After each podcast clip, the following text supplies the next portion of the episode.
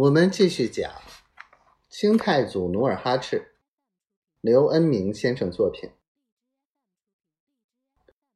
不过，胡子军士又说，近几年努尔哈赤起兵发展很快，他攻城略地，招兵买马，兵精将勇，你能跟咱们较量一番？此人若强大起来，大明朝还不得走宋朝的老路？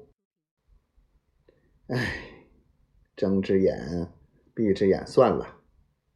谁做天下，还能夺咱的饭碗？李永芳装出无所谓的样子，说着玩世不恭的话。正当三人窃窃私语之际，忽然城外的一个兵士跑进来禀报道：“禀报游击大人。”努尔哈赤派人向我们要尼堪外兰，叫他进来。李永芳不紧不慢的答道：“安妃杨谷被领进卫士房，李永芳郑重其事的坐在太师椅上，左右有两个执枪的军士陪同。安妃杨谷按礼节行过礼之后，彬彬有礼的说。”小人受建州左卫都指挥使努尔哈赤的派遣，前来索取尼堪外兰。此人是我女真人不共戴天的仇敌，望游击大人成全此事，赶快交出这个败类。李永芳问左右军士：“可有此事？”胡子军士忙答道：“有此事。”尼堪外兰正躲在一个熟人家里，要求我们庇护。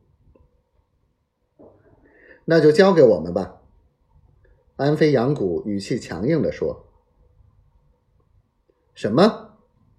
李永芳有些气恼，正想拒绝，忽然塌鼻子军士把他拉到一旁，附到他耳边嘀咕道：“如今努尔哈赤士气正旺。”小看不得。